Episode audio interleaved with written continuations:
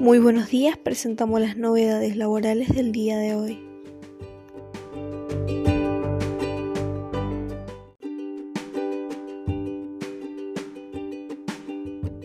Decreto 961. Doble indemnización. Se amplía hasta el 25 de enero del 2021 la emergencia pública en materia ocupacional y en consecuencia la vigencia de la doble indemnización en los casos de despido sin causa tanto, el gobierno reitera que la medida no será aplicable a las contrataciones celebradas con posteridad a la entrada en vigencia de la normativa. La crisis excepcional exige prorrogar la oportuna adopción de medidas de idéntica índole, asegurando a los trabajadores que esta emergencia no les hará perder sus puestos de trabajo, explican.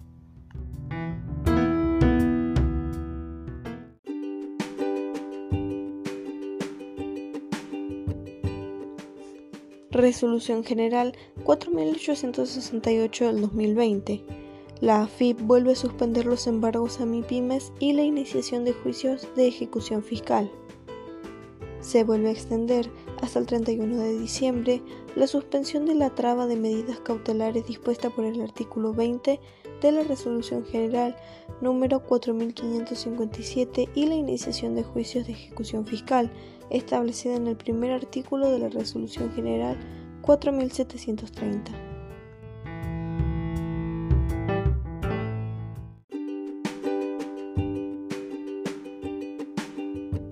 Empleados de la salud.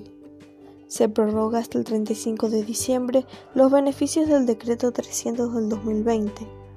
Así lo estableció el decreto 953 publicado en el Boletín Oficial de hoy. De esta forma, los empleadores de la salud podrán acceder al mes de diciembre a los beneficios de reducción del 95% de las contribuciones al CIPA y al tratamiento diferencial en el impuesto de los débitos y créditos bancarios.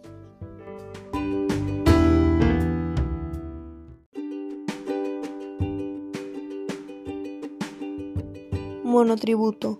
Suspensión de las exclusiones sistémicas y de las bajas por falta de pago se extiende hasta el 1 de diciembre del 2020 la suspensión dispuesta en el artículo 1 de la Resolución General y sus modificatorias del procedimiento sistémico referido a la exclusión de pleno derecho del régimen simplificado para pequeños contribuyentes, previsto en los artículos 53 y 55 de la Resolución General 4309, su modificatoria y complementaria.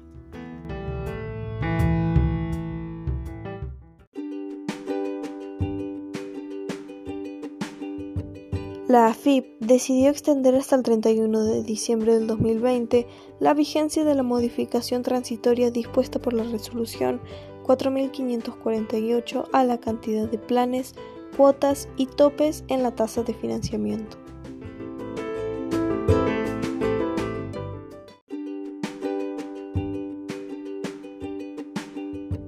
Distanciamiento social en casi todo el país se mantiene la compensación no remunerativa según el artículo 24 del decreto 792 del 2020.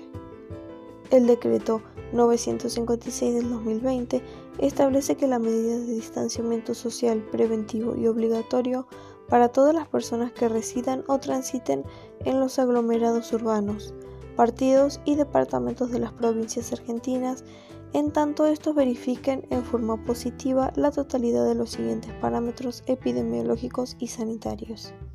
El primero es que el sistema de salud debe contar con capacidad suficiente y adecuada para dar respuesta a la demanda sanitaria. El segundo es que el aglomerado urbano, departamento o partido no debe estar definido por la Autoridad Sanitaria Nacional como aquellos que posean transmisión comunitaria sostenida del COVID-19.